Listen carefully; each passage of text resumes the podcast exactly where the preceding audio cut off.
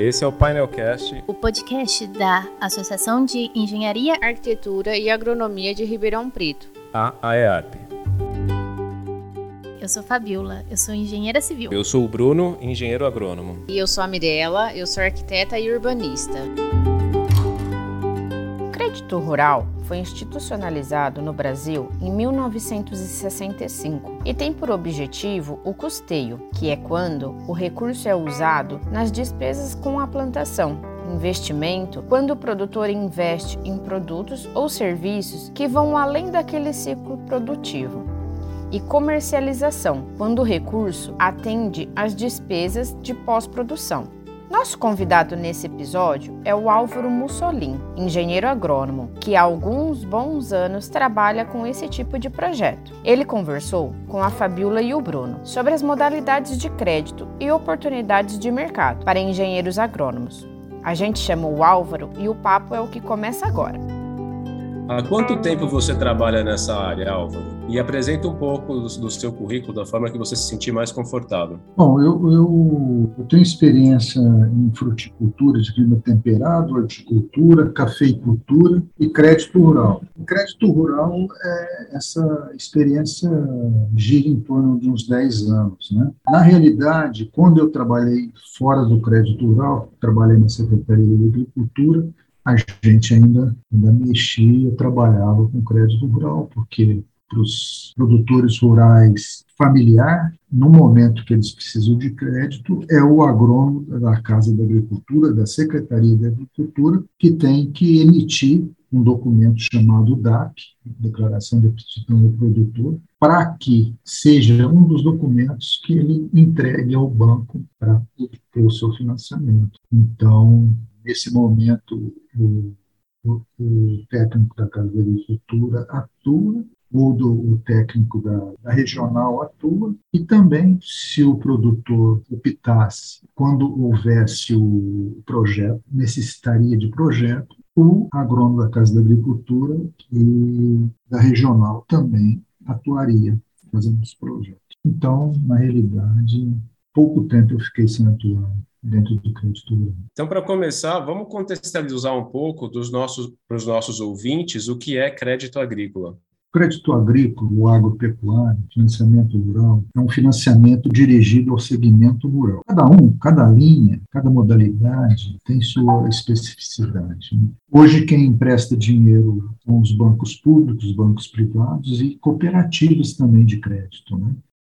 Porque, veja bem, são recursos subsidiados. Então, o governo quer que os bancos particulares também façam financiamento. Os bancos particulares, eles têm outras modalidades de, de, de financiamentos, fora o rural, que dá maior rentabilidade para eles.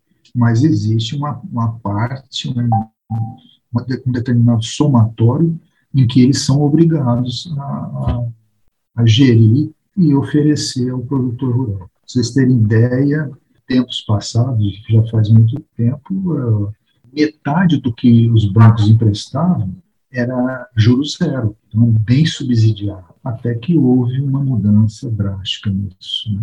Hoje não, hoje já, já, já, é outro, já é outro caso. Ah, legal. Então, todos os bancos, além do, do subsídio, além do dinheiro que vem do governo, eles têm uma porcentagem que eles são obrigados a colocar de recurso próprio. Bem interessante. Depois de um determinado tempo, entrou muitas cooperativas de crédito né, nessa área. Né? Bom, a Cicobi, o Cicred também, que são as cooperativas. Sim, é, as cooperativas, né?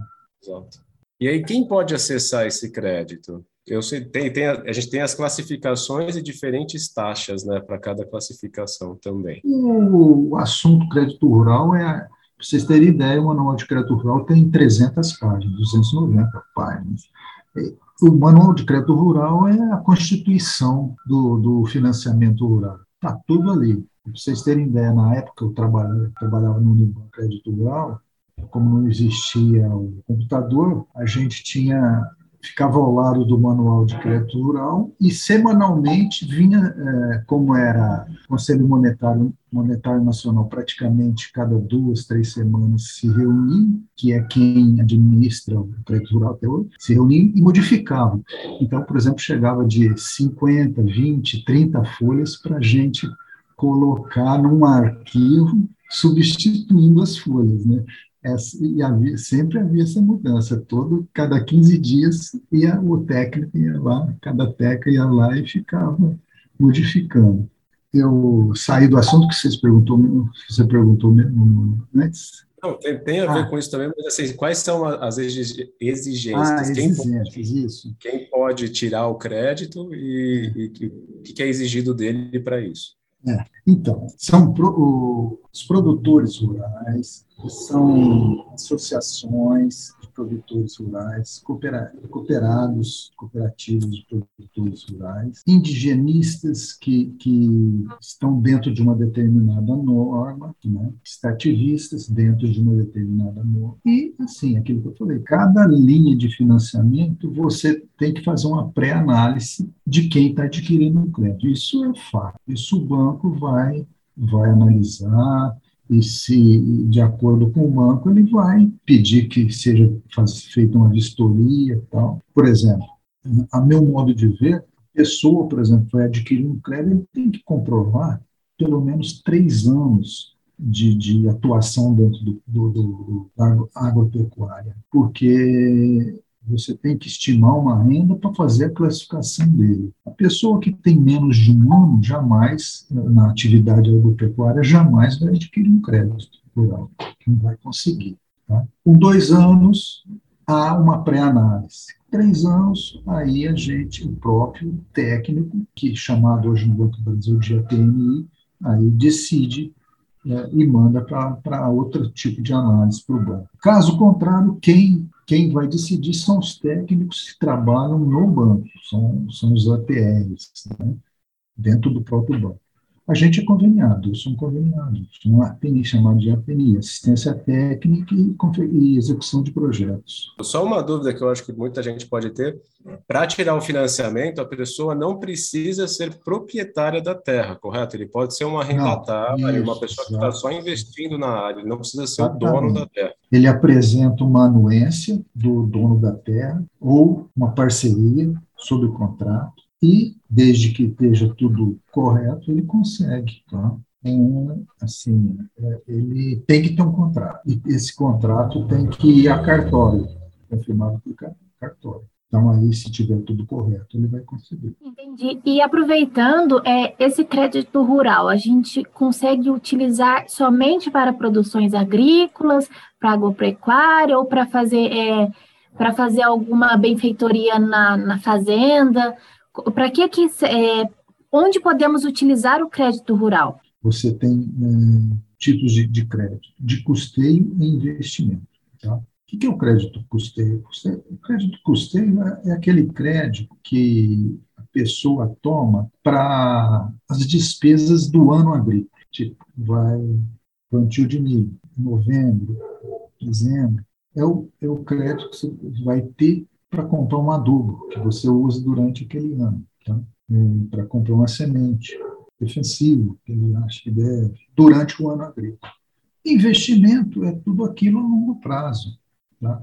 É, por exemplo, vai construir um galpão para vaca leiteira, é um investimento. Vai, vai é, comprar uma máquina, crédito para máquina agrícola, para implemento agrícola, tudo investimento. Isso de acordo com cada cultura porque você faz um investimento para açúcar, o prazo para pagamento é um.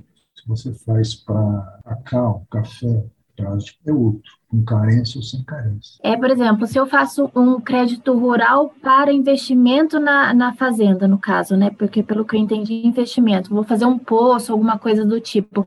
Então vai ser diferente a forma de pagamento do que se eu fosse pedir então para outra coisa. A filosofia do crédito rural do financiamento rural gira em torno do que o próprio financiamento seja autopagável.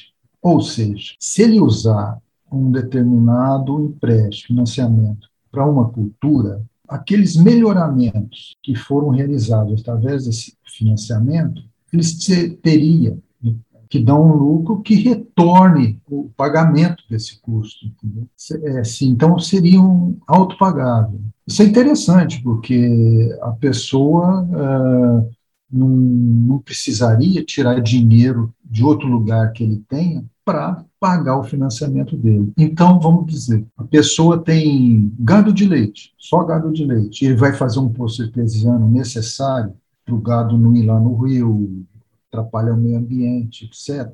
Como se diz, o, o estudo do retorno desse financiamento seria, seria através do, do, da exploração leiteira dele. Então, aquilo que ele vai pagar o financiamento para o poço artesiano em função da atividade leiteira, entendeu? Então, aquela atividade leiteira tem que ser rentável. Então, daí essa pré-análise.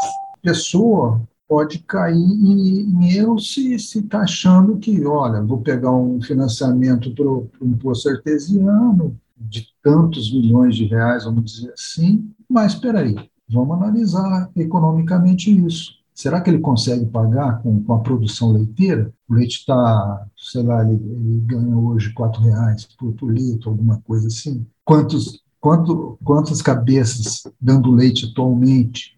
Daqui a um tempo, quantas cabeças ele vai ter? Né? Tem que ter uma progressão, um estudo nisso aí, um projeto. Aí daí o projeto, para ver se e consegue pagar aquilo que ele está querendo financiar, entendeu? É assim. Entendi. Os engenheiros agrônomos atuam nesse processo. Como que eles atuam nesse processo? Tem mercado de trabalho para essa área? Bom, vou, vou dizer o meu caso. Hoje eu estou ligado ao Banco do Brasil por um convênio, né? E faço, tem outras atividades que eu, que eu Eu não tenho nada a ver em, em termos de, de, de, de, ligações trabalhistas com o Banco do Brasil. Tá?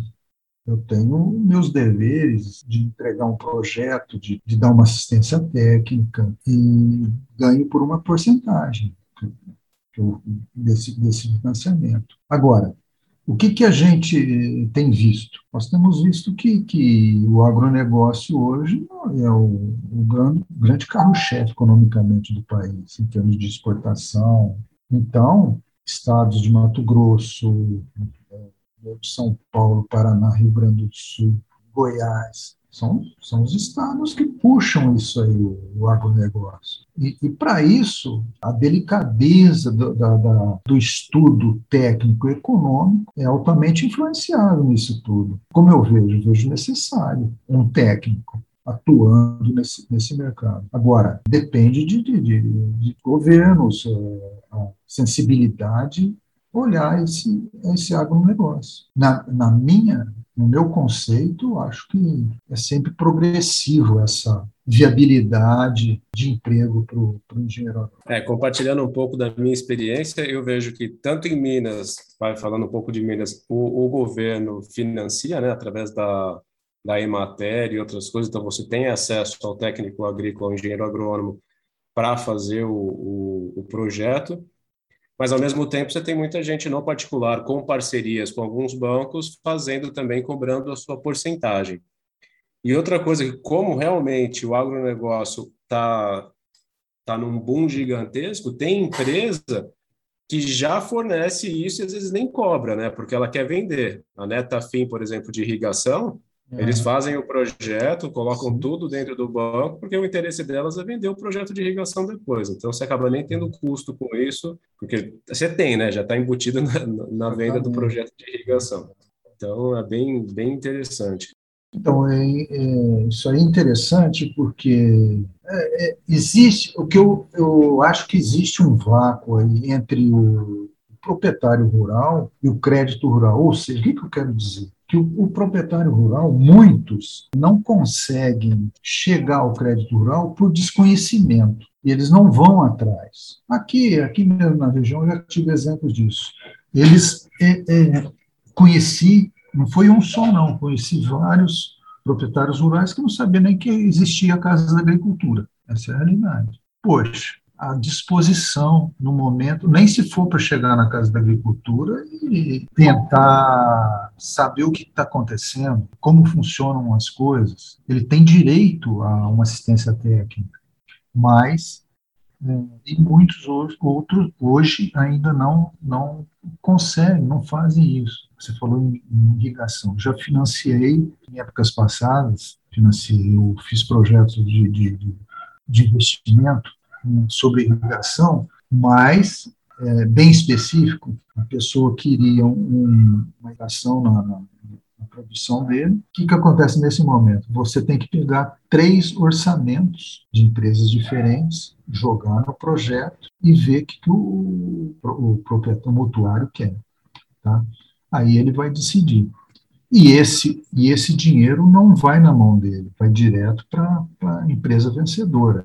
Então, você já me disse uma coisa aí que para mim é nova, que, que as próprias empresas têm hoje o seu, seu departamento lá que faz um projeto e evita esse essa, essa ponte, né, direto ao produtor. Não, eu só ia comentar que ele falou que tem pessoas que ainda não têm acesso a essa informação, né, e eu tenho experiência na minha própria família. Nós temos algumas áreas no, no interior de Goiás e como é, tipo, o pessoal que não teve acesso a, tem acesso, né? Hoje todo mundo tem um acesso maior, mas antigamente não tinha esse acesso. Então chegou, é, chegou uma área desconhecida que hoje os netos sabem que existe esse financiamento rural, mas o, os pais, os avós, os tios ainda têm alguma dificuldade de como é feito o processo em si. Não tem esse conhecimento todo ou acha que é muito burocrático acha que somente pessoas específicas ou que já está com a fazenda num nível,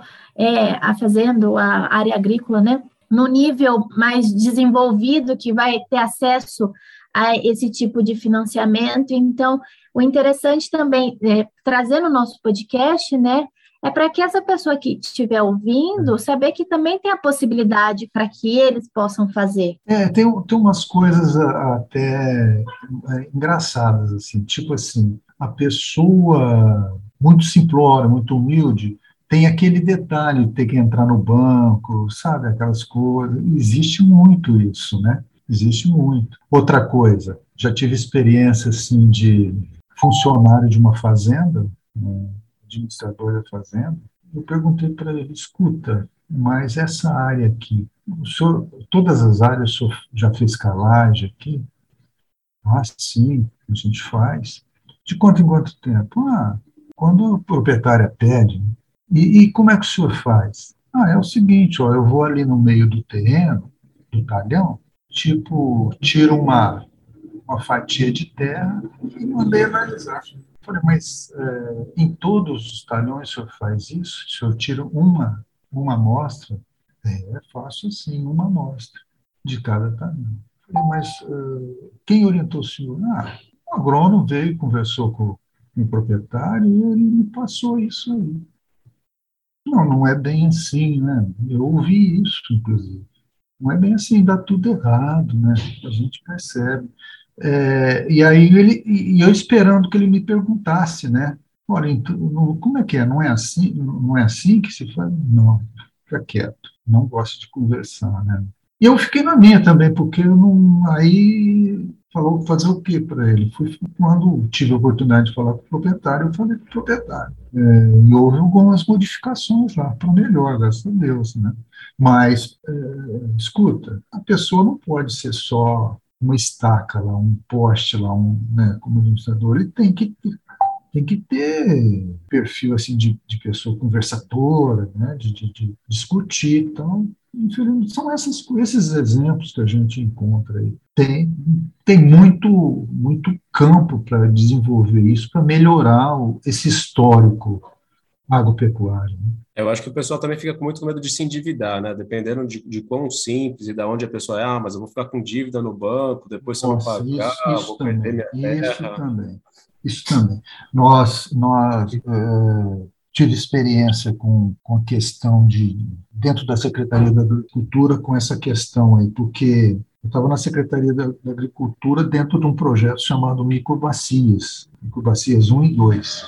E dentro de, desse projeto, você, a secretaria começava a oferecer melhoramento de pastagem, melhoramento da fruticultura, do café, é, do milho, enfim, uma série de coisas que aberta a eles. Lógico que eles tinham, tinham que dar o, resposta com outras coisas, tipo, eles tinham que, se na, naquele terreno dele ele tivesse o, uma, a água tivesse um problema de, de gado chegar naquele, no riacho, é, para beber água, ele tinha, a gente tinha soluções. Olha, nós vamos fechar aqui, o senhor tem que fechar essa parte aqui, deixar ou fazer um reflorestamento dentro de um projeto com, com, as, com as espécies específicas para isso, ou a gente cerca, deixa brotar espontaneamente aí, mas não pode deixar o dano lá. Então, a pessoa também tem que, tinha que dar a sua parte. Aí complicava. Então, nós temos que melhorar essa produção de leite. Mas para melhorar essa produção de leite, a gente precisa fazer um, uma rotação de pastagem. Precisamos fazer vários piquetes de investimento. Precisa é, eletrificar essas cercas, precisa pôr tal pastagem para esse solo, tal pastagem para esse. Fazer uma adubação quase que diária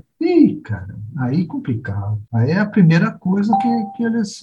Ah, não dá. E engraçado que eles não falam no primeiro momento. Não, vou fazer, porque. Pô, vamos fazer, então. Não fazer nada. Passava o tempo, a gente ia, ia, ia voltar a dar assistência técnica, ah, não fiz, tal. Até a gente perceber que realmente ele era por problema financeiro. E aí fica, né? Aí fica chovendo molhado. Ah, eu acho que esse é um grande problema do, do financiamento, né? As pessoas, a pessoa tira às vezes para fazer um galpão, para investir no maquinário, e aí ela acaba reduzindo aquele investimento, gasto o mínimo possível, é. faz na meia coxa é. para pegar a, a, sobra e gastar comprando um carro, fazendo alguma coisa de lado, e aí acha que a agricultura não está dando certo, mas foi feito um projeto para aquilo ser bem feito e dar um retorno, e a pessoa sai na, na tangente e não, e não, não colhe o, o esperado. Também a, também. Gente, a gente não sabe, né, Bruno, o que, que vai acontecer né, nesse meio de tempo, né? Pode dar uma chuva forte, pode alagar, pode, pode dar uma seca, pode dar uma queima, e vai mudando as coisas. Né? Tem isso também. Né? Quando você pega esse crédito, né, é, você tem que comprovar que vai gastar com tal processo ou, no caso, você pode simplesmente informar para o banco que vai gastar assim e gastar, igual o Bruno falou, pra, com outra coisa.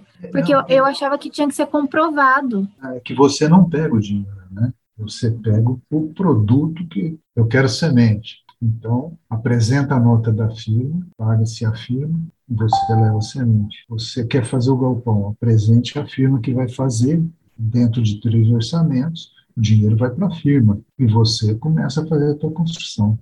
Então é uma forma de controlar também, né? E apesar disso, em épocas passadas teve muito problema nesse país com, com essa questão aí. É, eu tenho uma experiência única nisso. Um bom vivan, que eu fiquei sabendo depois que era bom vivan. Na época eu trabalhava numa empresa de, de projetos agropecuários. Aí recebemos uma proposta para fazer fazer um projeto de um pastejo rotacionado, tipo Voazan na época, estava na moda, né? E fizemos. Eu e um, um zootecnista trabalharam nesse, nesse, nesse escritório. Fomos, fomos conversar com o banco, tudo certo, começamos a fazer o projeto, deu tudo certo, ele recebeu o dinheiro, tranquilo.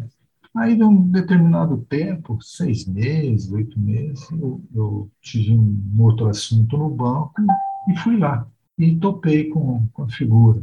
Oh, tudo bom, tudo bom. Você sabe aquele, aquele financiamento daquele projeto de sistema, de tá, tá, lá para Mato Grosso? Não sei, lógico, vendo. Então, eu gramei minha ilha em Angra dos Reis. Porra era mais ou menos novo, iniciante na, na, na profissão. Né? Mas você imagina como, como que eu fiquei. Você vê como são as coisas? Sim. Uns são muito humildes, né? simplórios, e outros então, e depois de um determinado tempo, talvez dois anos, aí o crédito rural deu uma degringolada, por, por grandes problemas de, disso principalmente lá no, no, Rio Grande do Sul, a gente ficou sabendo. O problema dos espertos é isso, né? Depois quem está fazendo direito acaba pagando o pau e a gente acaba não, perdendo. É, não, isso, e aconteceu exatamente isso. Aquela coisa subsidiada foi por água abaixo. Sim. Apertou pra caramba. Se você achar fácil fazer, um passo a passo de como, né, para quem está nos ouvindo, de como fazer esse financiamento quais seriam as etapas, quais são os principais documentos. É lógico que cada, cada propriedade, cada, cada cultura tem um processo diferente, mas no geral, o que, que seriam, quais seriam os passos, quais bancos procurar e quais documentos apresentar? Então, eu só queria, tinha um negocinho que eu queria falar para ela, que sobre, ah, quando ela me falou quem que pode, quem poderia obter o crédito. Agora eu vou dizer quem que não pode. Ah, muito bom. Estrangeiro que reside no exterior, o sindicato rural, aqueles parceiros que têm problemas no contrato, né? isso existe muito, isso, isso, aparece muito. E quando o crédito é dirigido a comunidades indígenas, pessoas estranhas a, a esses grupos da comunidade indígena, porque as pessoas se infiltram né, nisso. Então, aquilo que eu disse, o banco precisa fazer uma pré-análise detalhada e, às vezes, até uma vistoria em loco do, Aí você me perguntou, Bruno, ele tem que ser cadastrado junto ao banco, né? No caso, no meu caso, Banco do Brasil, né? Vou se cadastrar comigo, sou assistente técnico a nível de bola. Aqui é um detalhe. Eu vou, vou primeiro é, dizer para vocês é, quais são os tipos de, de, de, de créditos existentes, para chegar nesse assunto que eu vou falar. Tem o crédito rural de custeio, que já explicamos, né? Dentro desse crédito de custeio, tem o Pronaf Custeio e o Pronaf Agroindústria, Custeio Agropecuário, o Funcafé Custeio, Pronamp Custeio e o Célula de Produtor Rural. Então, o custeio aqui está diferenciado é, no custeio Pronaf. Por quê? O custeio Pronaf é diferenciado porque é o, é o de menor juros para a agricultura familiar. Então, o PRONAF é o Programa Nacional de, de Agricultura Familiar. Então, ele tem um juros menor, é bem subsidiado, só que a pessoa precisa, além dos documentos pessoais, inserir como que ele pode comprovar o rendimento dele, ele precisa especificamente o, os documentos da esposa, porque é aquele tal negócio, agricultura familiar. E a DAP, para adquirir a DAP, que é a Declaração de Aptidão ao PRONAF, ele teria que ir na Casa da Agricultura, obter junto ao agrônomo da Casa da Agricultura essa DAP, depois de respondido algumas perguntas. E mediante todos esses documentos, aí ele vai ao banco, ele pode se tornar um pronafiano, como a gente diz. Essa é, uma, é a diferença do, do Pronaf para outro. Tanto o custeio Pronaf quanto o investimento Pronaf. Tá? Aí existem outros, outros, outros tipos de crédito, é, o de investimento. Aí tem um monte. É o ABC, que é agricultura de baixo carbono, o FCO, que é um investimento próprio para o centro-oeste, tem o Moderagro, que é modernização, Moderfrota, que é tratores, implementos, o Moderinfra, que é a irrigação e armazenagem, Pronaf Investimento, Pronamp Investimento é um Pronam, é um, é um crédito especificamente para médio produtor rural, desde que ele esteja classificado como médio produtor rural. Então, existe o Pronam. Tem Inovago, são as inovações tecnológicas, o PCA, que é novo, é construção e ampliação de armazéns, Pronaf, agroindústria, investimento, esse Pronaf Agroindústria e Investimento é sistemas agroflorestais, extrativismo, etc. Aí entra coisas novas, Pronaf, agroecologia, são para financiamento de sistemas agroecológicos orgânicos, ou orgânicos, né? Pronaf Eco, que é o bioeconomia, preocupado com o meio, meio ambiente. Pronaf Mulher, só para mulher do, do, do Pronafiano. Pronaf Jovem, Semiárido, Pronaf Alimentos e Crédito Fundiário. São esses, em tese. Né? Logicamente, ele vai ter que comprovar que está no meio agropecuário há um determinado tempo. O cara com seis meses na terra não vai conseguir financiamento de jeito nenhum. E comprovar rendimento. Se não, se não houver os comprovantes, imposto de renda, é, notas, notas fiscais de venda, vai haver um estudo, uma pré-análise pelo banco. Perfeito. Eu tenho uma pergunta bem chata agora que vou fazer. O, Tenta programa... fazer a minha antes. Não, a minha é mais leve. A minha, a minha, é técnica, a minha é só Nenhum dos dois vai fazer fácil, a pergunta, porque agora é a minha vez de falar. Dá uma pausa para o pessoal, turma. E nessa pausa, o recado é o seguinte: No site da EARP tem um espaço exclusivo para associados anunciarem seus produtos e serviços. É o Classificados AEARP. Funciona assim: você que é engenheiro, arquiteto ou agrônomo e é associado à EARP, anuncia lá o seu trabalho e poderá ser visto por todas as pessoas que acessarem o site à procura de um profissional dessas áreas. Se inscreva e ajude a construir a maior rede de profissionais habilitados pelo sistema, com FEA, CREA e CAL, da região metropolitana de Ribeirão Preto. Agora sim, vamos à pergunta do Bruno primeiro.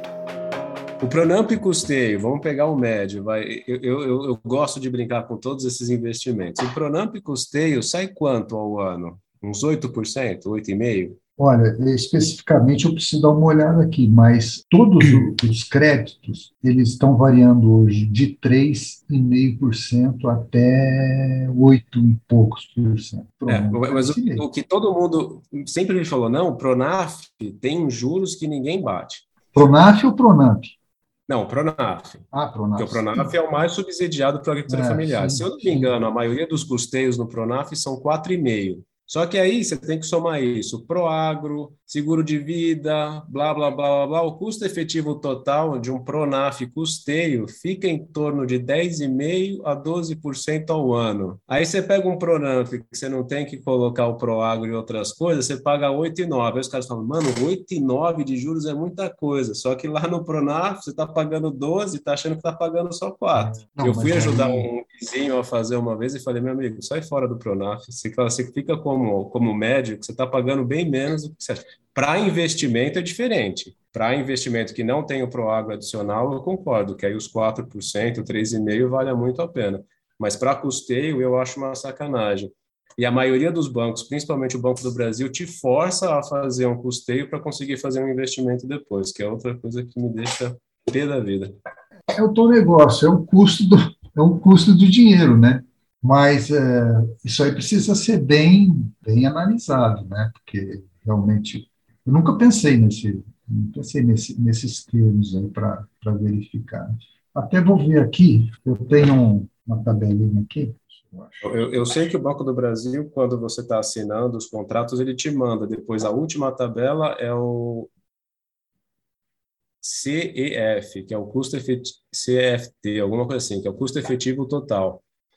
E, e, aí lá eles colocam qual que é a porcentagem total anual que você vai pagar. E quando eu vi do o que o rapaz me trouxe, eu falei, meu amigo, corre disso, você está pagando 11 e pouco por cento ao ano, não 4,5%. E aí tá uma outra... 6,5%. Qual? Pronamp. Pronamp, custeio 6,5. Aí você vai ter que adicionar um custo de contrato e um seguro, isso o deve ir para 8,5%, é. 9%. O Pronaf, e o Pronaf está de 3 a 4,5%. Sim, mas o Pronaf tem o, o Proagro que é obrigatório, né? É, mas o Pronamp também tem um seguro, não é o Proagro, mas existe um seguro. É, então, mas o, o, Pronaf você faz o Proagro e o outro seguro de vida. No Pronamp você não precisa fazer o Proagro. Bom, eu, eu, eu para o caso específico que eu olhei, eu falei, meu amigo, não valia a pena. Eu estava tentando ajudar ele a fazer Pronaf, Pronaf, uhum. Pronaf e acabei desistindo. É interessante. A gente tem agora os bancos chineses também, né? Entrando aí com taxa de, de 2,5% ao ano. Só que aí o, título, o, o, ticket médio é muito alto, né? A gente está falando já em grandes produtores. Dinheiro gera dinheiro, né? Não, é, um ticket médio do, do banco chinês é 50 milhões de dólares. Quem que vai tirar 50 milhões de dólares? Tem, tem, tem que ser grande, não é? nem médio não tira isso. Estamos falando em 300 mil reais quase.